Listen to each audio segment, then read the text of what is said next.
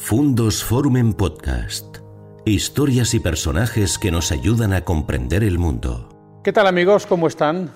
Bienvenidos a un nuevo encuentro en nuestro canal Fundos Forum en este ciclo que llamamos Encrucijadas, en el que, como saben, nos gusta profundizar en algunos de los grandes problemas de nuestro tiempo. Esa es una encrucijada, un cruce de caminos en que se ofrecen distintas opciones y tenemos que saber cuál sería la más conveniente tomar. Y si hay un cruce de caminos destacado y una encrucijada relevante para el españolito medio y para el no tan medio, es su relación con la hacienda pública, el pago de los impuestos, las ingentes cantidades de dinero que las administraciones, las distintas administraciones, requieren a sus administrados para el sostenimiento de todo el engranaje del Estado y de todo lo que cuelga, que cuelga de él. De impuestos hablamos poco. Parece que lo hacemos mucho, pero en realidad poco sabemos de impuestos y poco sabemos de la mecánica que preside el funcionamiento de esta faceta tan importante de nuestra vida. Se dice que hasta verano o por ahí estamos trabajando para pagar impuestos. Así que hemos decidido que hoy vamos a hablar de esta encrucijada y nadie más indicado para hacerlo que Alejandro Menéndez Moreno, que Alejandro, que es catedrático emérito de Derecho Financiero y Tributario de la Universidad de Valladolid y que a su vez también es el presidente del Consejo Regional para la Defensa del Contribuyente y buen amigo. Alejandro, gracias por acompañarnos. Muchas gracias por acordarte de mí para hablar de este tema que me ocupa una buena parte de mi vida. Así es. Y además, em, siempre con intención, que es la que tenemos en este tiempo de tertulia, de ser muy didácticos y de explicarles a la gente por qué tenemos que pagar impuestos y en qué medida pensamos, usted como experto lo piensa, podemos hacerlo mejor, podríamos hacerlo distinto, porque lo que está muy claro es que este año, por ejemplo, y el siguiente, las administraciones van a tener un récord de recaudación de impuestos. Cada vez pagamos más impuestos, pero como que cada vez son más las voces que se levantan, Alejandro, la suya es una de ellas, reclamando un sistema más justo, ¿no? Bueno, en este caso es evidente que la inflación ha generado una mayor recaudación de impuestos por una razón muy, muy sencilla. Eh, en el materia de impuestos indirectos, por ejemplo, el impuesto sobre el valor añadido o el impuesto de hidrocarburos, pues como todos sabemos, o el gas han subido considerablemente de precios. Como el impuesto es un, un mecanismo mm, que se aplica sobre esos precios, pues lógicamente si por un litro pagabas 50, pagabas impuestos por 50. Si por un litro pagas 100, ahora pagas por 100 el mismo porcentaje, del 21 o del 8 o de los que sean en función de cada uno de los, de los productos de que se trate. De manera que esa subida de precios ha tenido efectivamente la consecuencia de incrementar la recaudación, digamos, sin un cambio normativo sustancial en esa materia. Cambio normativo que, sin embargo, sí que viene siendo constante en otros aspectos y que tiene algunas ventajas y algunos inconvenientes, la verdad. A veces, Alejandro, parece también un poco como una almoneda, una especie de eh, lotería o de tómbola en la que cada eh, presidente de comunidad o cada presidente del gobierno eh, pone a la vista su mejor catálogo de ideas y de ocurrencias. ¿Hay como un poco de guirigay en esta materia en España en este momento, o al menos lo parece? Bueno, yo creo que lo hay. Lo hay por varias razones. La primera, porque evidentemente las decisiones fiscales influyen en las personas de manera muy clara. Eh, una rebaja fiscal en el IRPF, por ejemplo, significa que cuando cobras te van a bajar las retenciones y por lo tanto el ciudadano percibe que va a cobrar menos. Luego, pues siempre hay medidas también en ese sentido de bajar eh, otras, otros productos. El cine hace unos años lo bajaron, luego lo subieron, luego lo han vuelto a bajar. En fin, eh, eh, son continuas las, las modificaciones. Por otra parte, eso muchas veces produce un efecto recaudatorio muy pequeño, la verdad, porque, porque son cantidades que no resuelven nada, que que provocan un, coste adicional, lo que se llama la presión fiscal indirecta, en quien tiene que cambiar la gestión y conocer las nuevas normas. Y luego, evidentemente, el, el se incrementa porque tenemos nada menos que 17 comunidades autónomas y tenemos administraciones locales y tenemos la administración del Estado. Y, por ejemplo, las comunidades autónomas pues, tienen una capacidad normativa importante que es el fruto de acuerdos prácticamente unánimes de los partidos políticos, aunque no se puede olvidar que detrás de, ese incremento de la capacidad normativa han estado sobre todo los, grupos políticos catalanes que han sido pues, lógicamente adalides de, la, capacidad de autogestión y de autodecisión en sus territorios. ¿no? Y entonces pues, eh, tenemos un país con 17 sistemas fiscales, eh, más, o menos, más o menos homogéneos o más o menos heterogéneos. Eh, por ejemplo, en los impuestos propios de las comunidades autónomas, Cataluña tiene 14 aproximadamente, 14, 15, depende un poco de la fecha. En Madrid no hay ninguno. en Castilla y León hay tres, algunos en, otras comunidades cinco todos ellos respecto de figuras impositivas muy artificiales que recaudan dinero, en el caso de los 14 lógicamente acaban recaudando, pero que sobre todo no tienen una consistencia técnica y tampoco acaban de resolver ningún problema. Y genera, sin embargo, una desigualdad importante, porque esa capacidad normativa afecta también a los tributos inicialmente estatales. De manera que, por ejemplo, el impuesto de transmisiones patrimoniales, el impuesto de sucesiones y donaciones, y el impuesto sobre el patrimonio, eh, cada comunidad autónoma tiene un amplio margen de decisión sobre su regulación. Como sabemos, desde hace muchos años en Madrid no se paga el impuesto de sucesiones y donaciones y tampoco el de patrimonio. Sin embargo, en Castilla y León eh, se ha mitigado recientemente la tributación del impuesto de sucesiones, pero continúa la tributación del impuesto de patrimonio. Y por lo tanto, pues eso genera una, evidente desigualdad, desigualdad que está buscada muchas veces para favorecer el interés político diciendo que te bajan los impuestos o para favorecerlo diciendo que se lo, suben a los ricos para dárselo a los pobres. ¿no? Cosas todas ellas que son mm, bastante matizables, la verdad. Y luego hay un aspecto, una faceta ceguera que yo llamo y es que Nadie somos conscientes de todos los impuestos que pagamos. Podemos saber lo que pagamos en el impuesto de la renta, si miras la nómina, puedes saber lo que pagas de IVA, pero ya normalmente no sabemos lo que pagamos de impuestos cuando ponemos eh, combustible en el coche, eh, no sabemos lo que pagamos de impuestos cuando pagamos el recibo de la luz. Ustedes distinguen entre presión fiscal y efecto fiscal. ¿Cuál es la diferencia, Alejandro? Bueno, realmente es que eh, eh, con, la primera consideración es una, es una evidencia, ¿no? que no sabemos lo que pagamos. O sea, sabemos lo que pagamos del impuesto de la renta, del impuesto de patrimonio que se tributan, que se regulan juntos. Curiosamente hay, una, hay un límite en el impuesto de patrimonio a lo pagado conjuntamente por renta y patrimonio, pero claro, luego está toda la imposición indirecta. La imposición indirecta eh, es la que se paga por cualquier adquisición prácticamente, ¿no? la gasolina evidentemente, pero también la compra diaria y, también la tasa de dominio público por aparcar el coche en la zona cero y también el impuesto sobre bienes inmuebles o el impuesto de vehículos de tracción mecánica. O sea que hay una acumulación de figuras impositivas que hacen muy difícil eso. ¿no?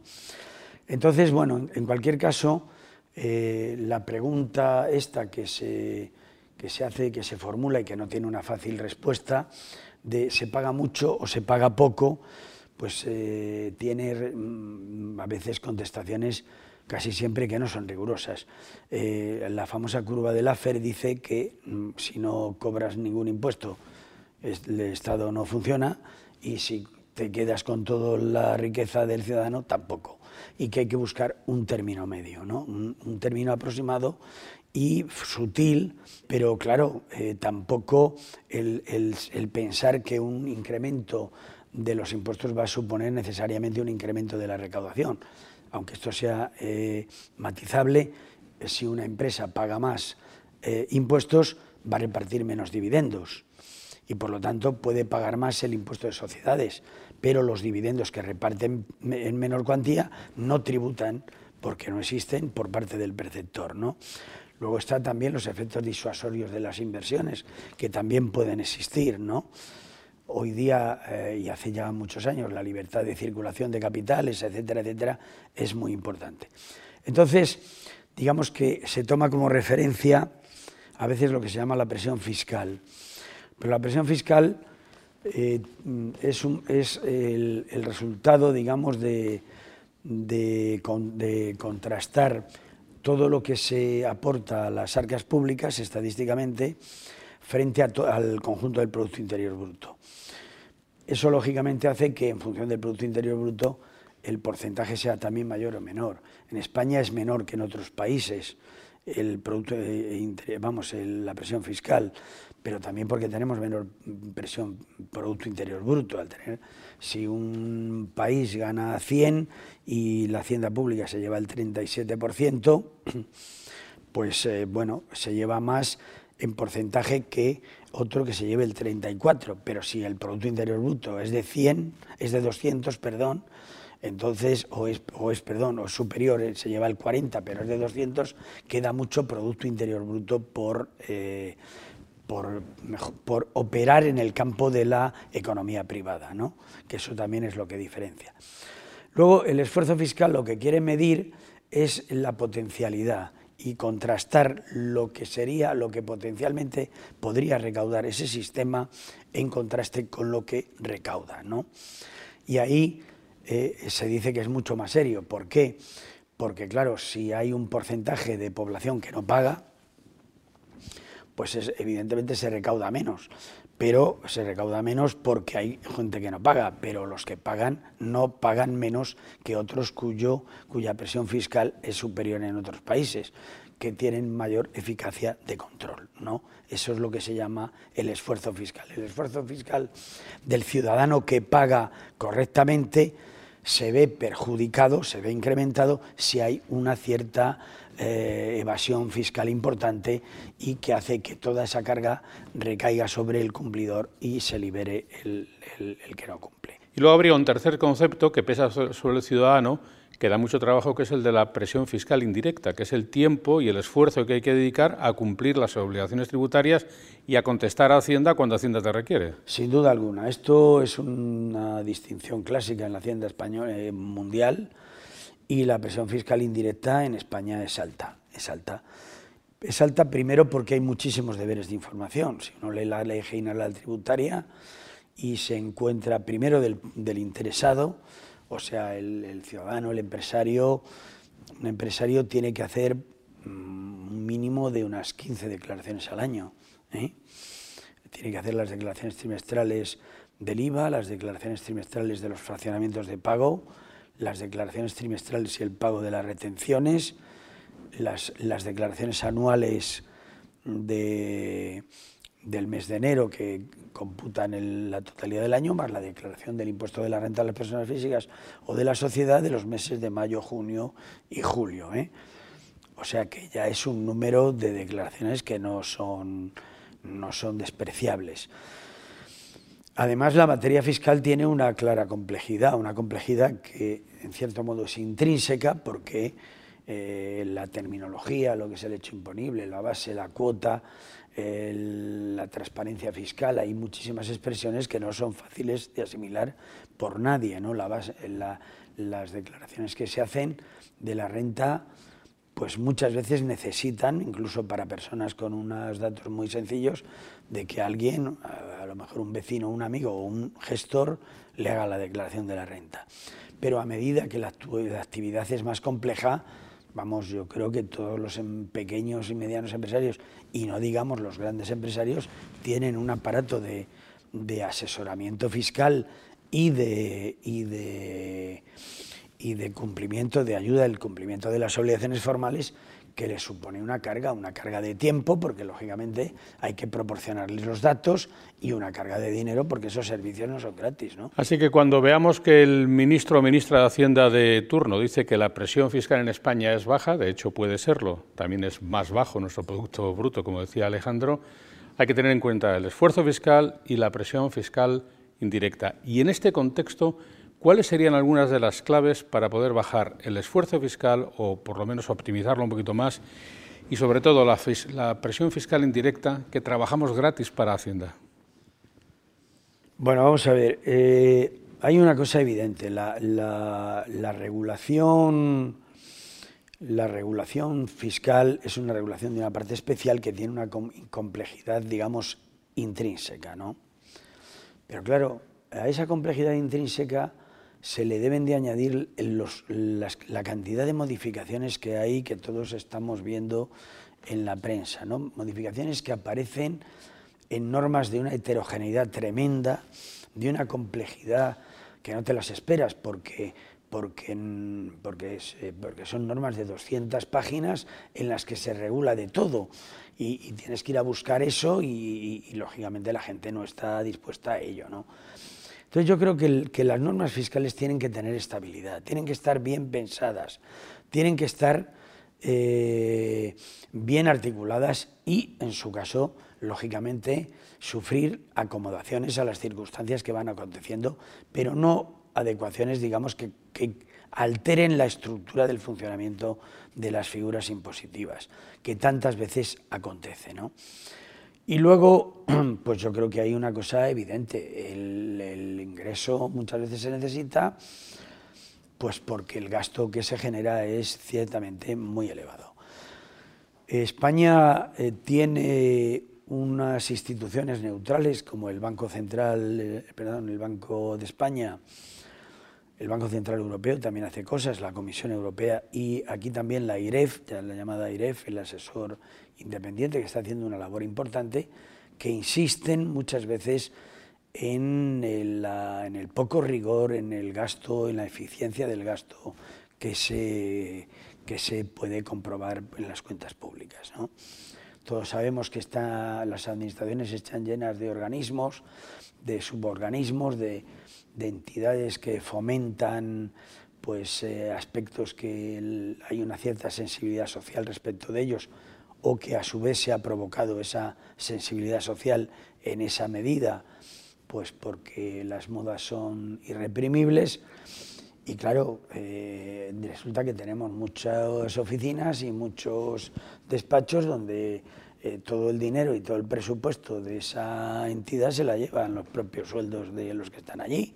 De manera que si la cultura, el cine, la igualdad de género, el la medio ambiente, se queda todo en que haya más gente trabajando en instituciones de ese tipo, bueno, eh, también los gastos de las, de las organizaciones sindicales y de las patronales son muy importantes.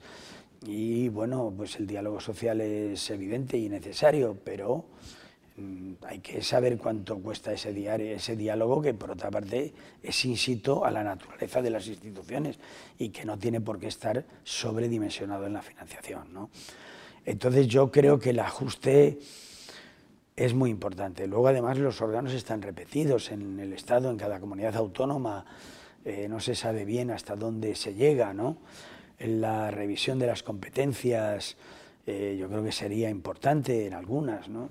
Por ejemplo, en el tema sanitario, pues el comprar productos sanitarios para 47 millones de españoles les saldría más barato a los entes públicos que comprarlo por comunidades autónomas, ¿no? Porque la oferta de, esa cantidad ingente de productos que generan las necesidades de 47 millones, pues eh, iba a ser mucho más económica que la que pueden generar eh, un millón de habitantes, dos millones y medio o siete. ¿no?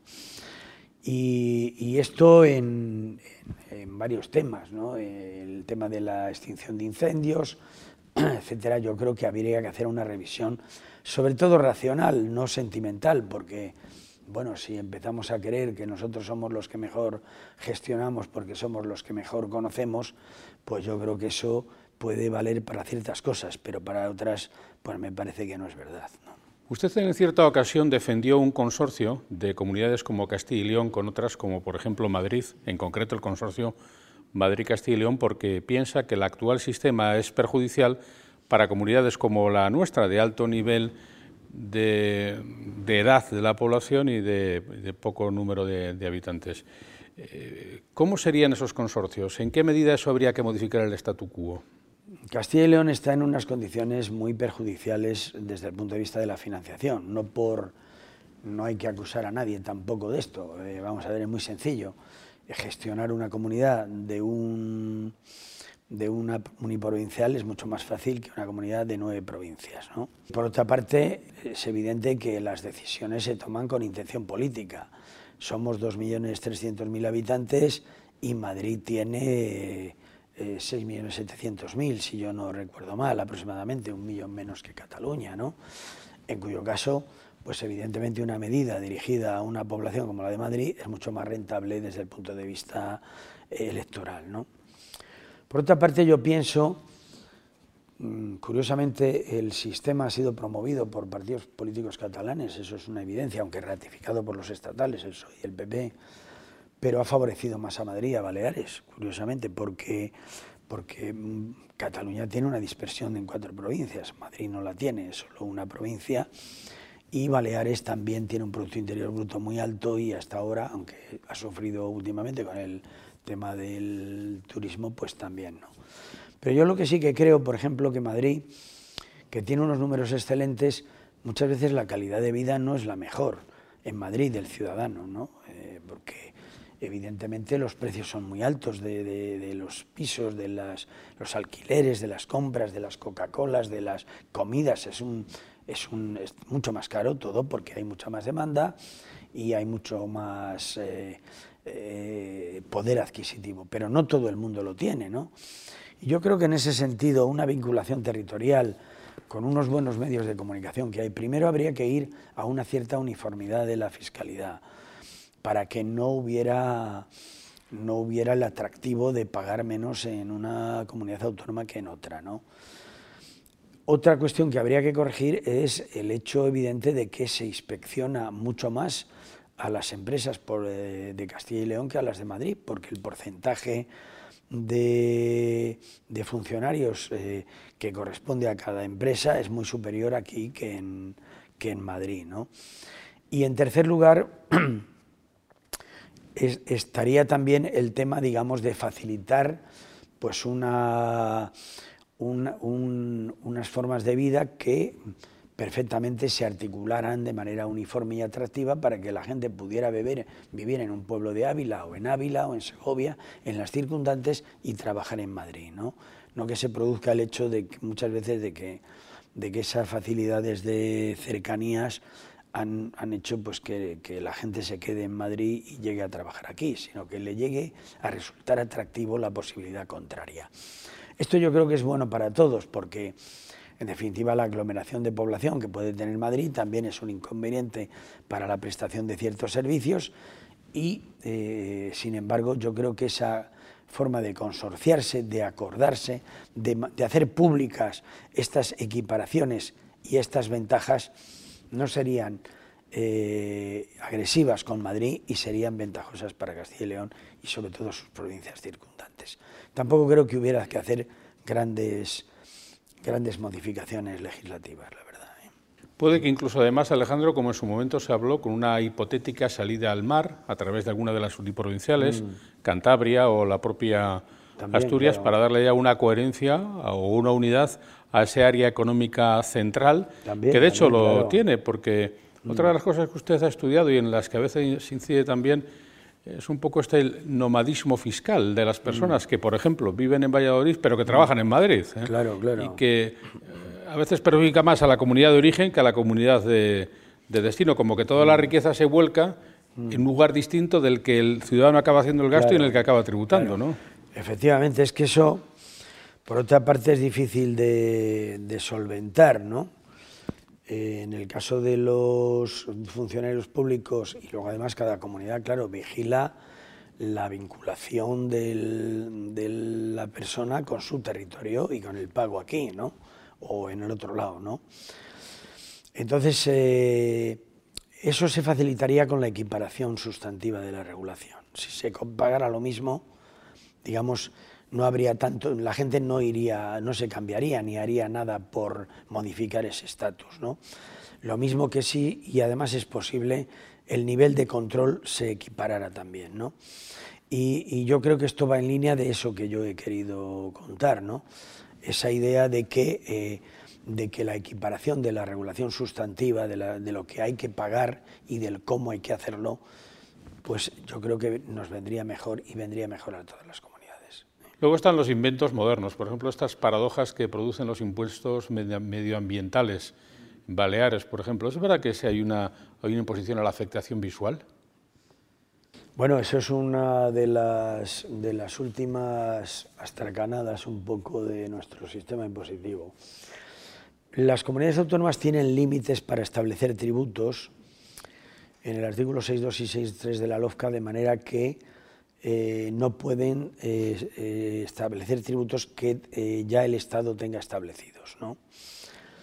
Y entonces, pues tienen que, si quieren impuestos nuevos, tienen que inventar nuevas figuras impositivas. Y esa, esa situación se produce también respecto de los impuestos especiales en Europa. Los impuestos especiales que graban el consumo de determinados eh, productos, las gasolinas, el tabaco, el alcohol, la electricidad, eh, la adquisición de vehículos, esos impuestos están tasados en Europa, no pueden establecerse otros.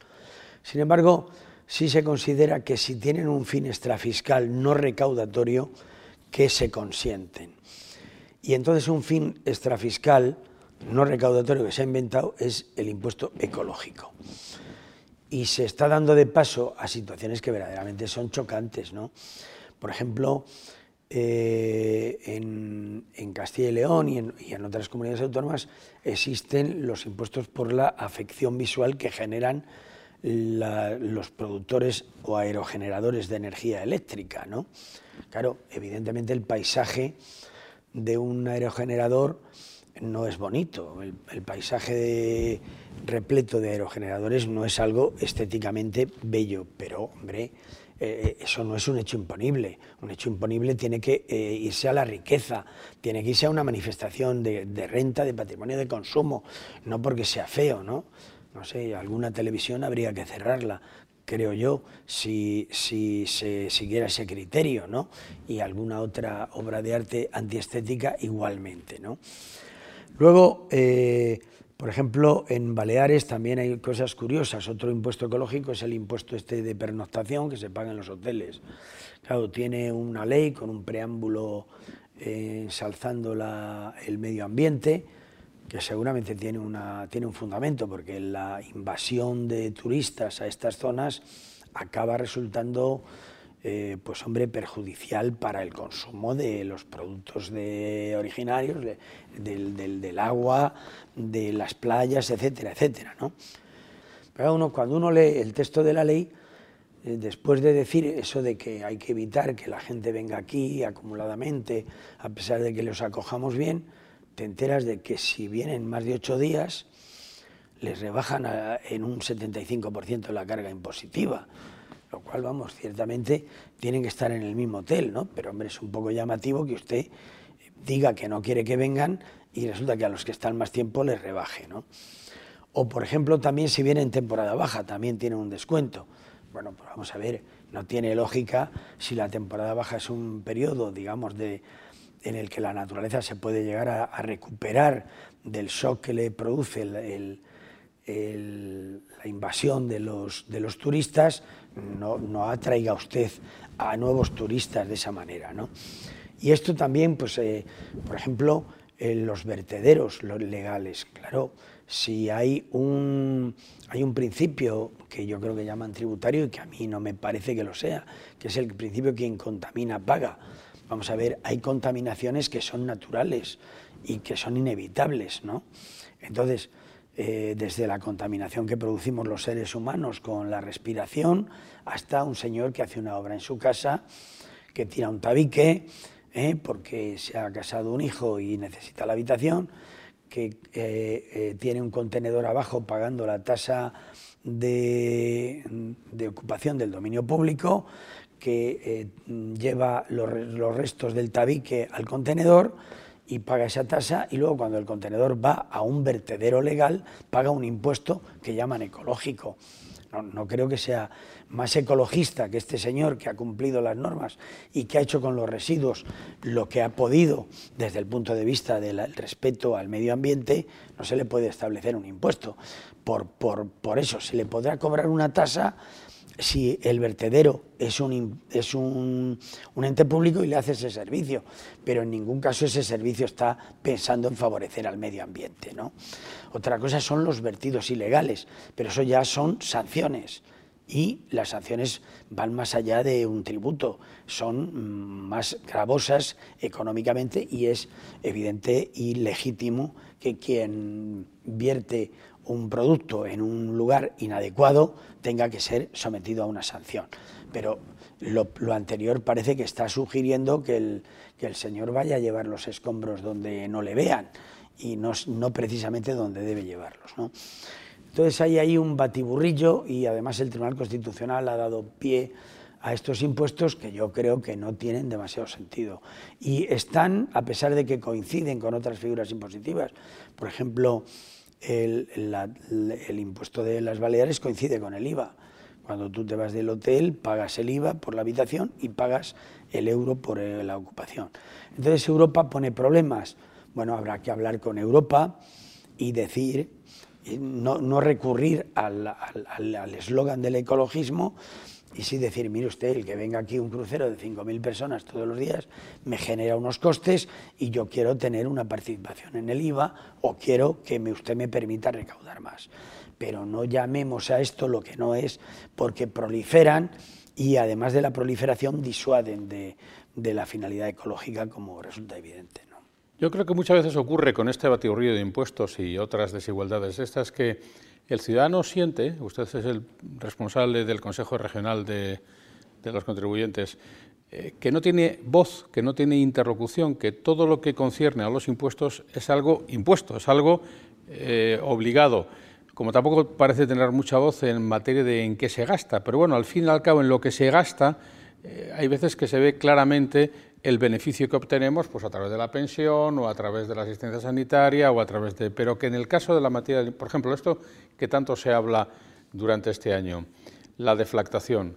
Ganamos más en los porcentajes de subida pero somos menos ricos en la medida en que esto nos, nos hace que paguemos todo mucho más caro ¿Por qué se están resistiendo tanto a deflactar el IRPF en España, Alejandro? ¿Había que deflactarlo? Bueno, yo creo que sí, yo creo que hay que deflactarlo en unas cantidades razonables, me refiero. Yo creo, por ejemplo, en Galicia se ha tomado como referencia 35.000 euros, que me parece una cantidad eh, razonable. Hay que tener en cuenta que con el dinero que tienes, que tenías, que tienes, no, no puedes adquirir lo que, lo, que, lo, que, lo que podías adquirir antes, ¿no?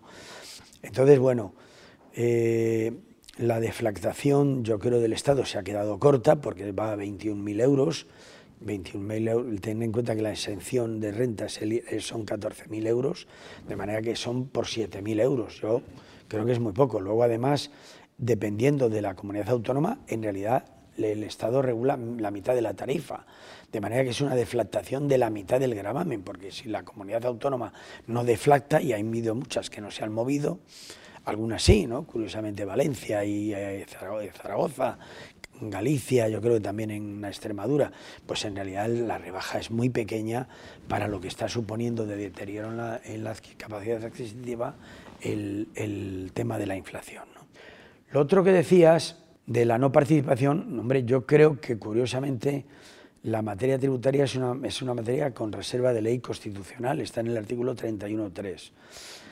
Entonces, el que se reserve a la ley el fundamento de que los impuestos se tengan que aprobar por ley, eh, tiene, eh, no es otro sino el que nos aprueben los impuestos los órganos políticos de máxima representación popular. De manera que si el ciudadano no se ve reflejado ahí, es porque esos representantes parlamentarios no están atendiendo la demanda del ciudadano. ¿eh? Demanda que también hay que mm, hay que adoptar con prudencia, porque evidentemente a nadie le gusta pagar impuestos, o a casi nadie, y a todo el mundo le gusta recibir eh, el gasto público. ¿no?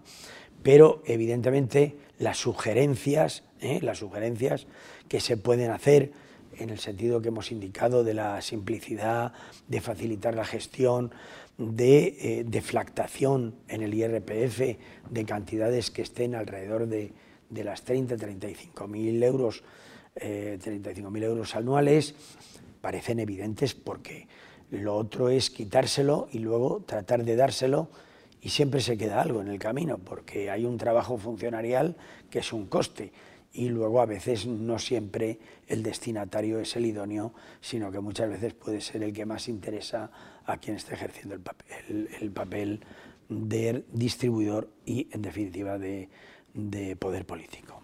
El problema seguramente de interpretar como participativo el ámbito parlamentario como reflejo de la voz de los ciudadanos a la hora de eh, legislar en materia de impuestos deviene de que hay algunos grupos parlamentarios que son godnes necesarios para la obtención de mayorías, pero a los que no les conciernen la mayoría, porque, por ejemplo, los representantes siempre del País Vasco suelen legislar sobre una materia que ellos sí aplican en Galicia, pero que ellos no se aplican a sí mismos porque tienen su propio concierto, que es otra gran, entre comillas, injusticia histórica que puede que sea muy justa para los territorios forales, pero que a veces es discutible para los territorios nacionales, ¿no? Bueno, esto es una distorsión evidente del sistema fiscal español, vamos. Eh, yo creo que España en eso no ha, no ha, tenido un rumbo. No digo que, haya, que hubiera sido fácil, ¿eh? Eh, ni lo hubiera sido ni lo es, ¿no? Pero vamos a ver, Europa es un intento de unificación del ordenamiento jurídico y también del ordenamiento fiscal. Si resulta que aquí tenemos 17 17 sistemas fiscales o podemos tenerlos y si alguno es tan peculiar como el del País Vasco y Navarra en el que pues todo lo recaudado queda en esa comunidad autónoma, pues realmente eso no tiene eh, sentido, no tiene sentido y yo creo que se ha dado por constitucional y a mí me parece que, que tiene dudas desde el punto de vista sobre todo del principio de igualdad y de, y de generalidad, ¿no? Eh, la Constitución hace una referencia muy, muy vaga en la disposición adicional primera al régimen foral. ¿no? La historia tampoco está tan clara respecto de esos derechos. En realidad, lo que se ha hecho durante muchos años fue administrar, porque el Estado no tenía allí administración, pero no legislar de forma distinta. ¿no? Y esto además genera otro problema. Eh, el, concierto y el convenio vasco y navarro no contemplan la, qué hacer con estas figuras de ingresos que no sean tributos.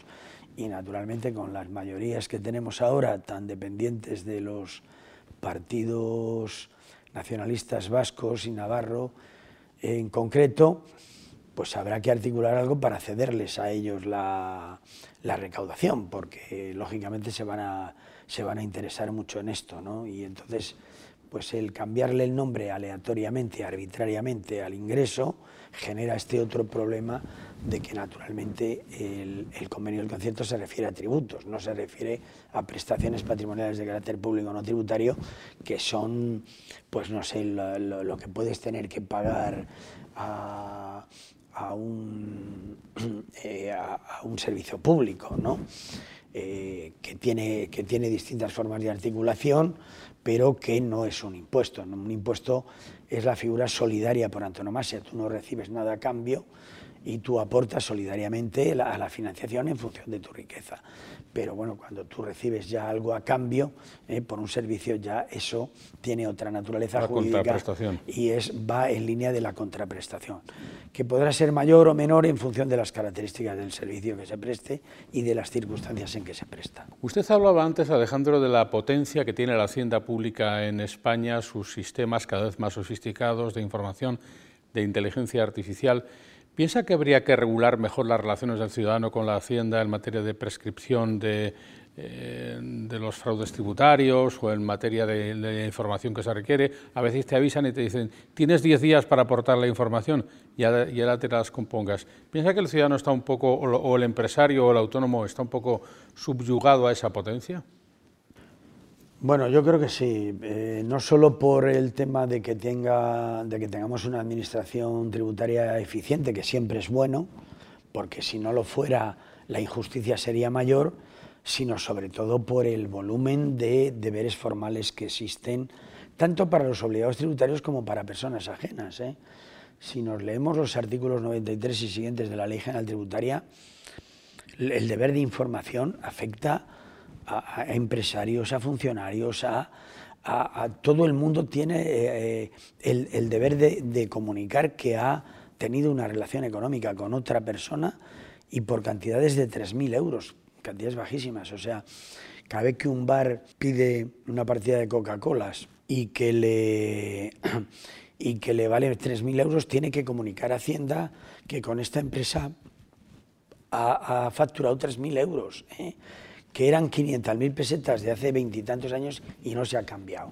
Quiero decir, eh, yo creo que existe demasiada eh, intervención en la vida diaria porque, porque eso es lo que llamamos la presión fiscal indirecta y también para estos ciudadanos, los notarios, registradores, jueces, eh, cualquier, eh, cualquier eh, las entidades financieras, lógicamente los bancos, las compañías de seguros, todos tienen que estar al servicio de la hacienda pública. Me parece bien, pero luego también es cierto que la hacienda pública debe de ser también más considerada a la hora de exigir esas formalidades, de simplificarlas, de hacérselas eh, más fáciles. ¿no? Eh, la informatización de la hacienda pública es buena, pero para muchas personas es un trauma. ¿no? Yo tengo alguna anécdota de personas conocidas en el mundo del arte que, eh, bueno, que, tuvieron que comprarse él y su mujer un, teléfono móvil para recibir el número de referencia y bajarse los datos de la hacienda pública. ¿no? Yo no entiendo por qué no se pueden seguir haciendo declaraciones en papel. O sea, el piñero que pasaba por las casas donde yo vivía dejó de pasar cuando nadie eh, necesitaba las piñas. Pero mientras haya personas que, tengan más facilidad para rellenar unos impresos y para hacerlo así, yo creo que esto, esto no se puede desconocer, ¿no? porque, porque puede ser traumático, da lugar a errores, la señal de que eh, esto es así, vas allí y es verdad que te pueden auxiliar en hacer la declaración, pero bueno, tienes que quedar en día y hora, no siempre ese contacto suficientemente expresivo de detalles, porque yo recuerdo gente que ha tenido problemas, por ejemplo, ha dicho que estaba casada y, le han hecho declaración conjunta. Pero si te preguntan por el, por el estado civil, el estar casado no significa que vas a declarar conjuntamente. Y luego han tenido problemas porque, eh, por ejemplo, el cónyuge no tenía que declarar, pero eh, perdón, no, incorporó la declaración en la declaración conjunta, pero eh, no hizo, eh, hizo la declaración separada y le dijeron que había una anomalía. ¿no? Entonces yo creo que todo esto hay que facilitárselo al ciudadano ¿no? y, no siempre atender a, a la comodidad de los funcionarios públicos y del aparato de control que evidentemente tiene que trabajar con eficacia y con eficiencia pero no a costa de la, de la eficacia, de la eficiencia y de, digamos, de un cumplimiento diligente, pero no, no perturbador para el, destinatario. Pues yo creo, Alejandro, que una de las eh, prestaciones de la sociedad moderna consiste en que el ciudadano se haga eh, partícipe y responsable de sí mismo como como contribuyente, como tributador, y que seamos cada vez más conscientes de nuestra realidad y que en esta medida pues también seamos capaces de defenderla mejor. Así que quiero agradecerle que hayamos tenido este rato de conversación sobre algunos de los aspectos que nos preocupan a todos en el día a día y que son objeto a veces de polémicas políticas un tanto fatuas y sobre todo discutiendo sobre cuestiones que no se conocen lo suficiente y en este caso con usted eh, creo que hemos podido profundizar. Pues muchas gracias, Ignacio. Un placer estar contigo aquí y fuera de aquí, ya lo sabes. Pues muchísimas gracias, Alejandro Meléndez, Espero, espero que nos haya servido, pues sobre todo por mí, que soy el responsable de que haya sido así. Seguro que sí, ha sido una charla muy útil y sobre todo poniendo algunos puntos sobre algunas IES que pensamos que no eran IES y que sí que lo, sí que lo son. El tributo, la hacienda, el impuesto como factor de encrucijada del hombre moderno y cada vez más, porque este año que viene va a ser también un año muy complicado y a todos cada vez más nos va a costar pagar el impuesto. Seguiremos hablando de esta y de otras encrucijadas en nuestros encuentros aquí, en el canal Fundos Forum. Gracias por escuchar Fundos Forum en podcast. Tenemos muchas más historias y personajes que descubrir juntos.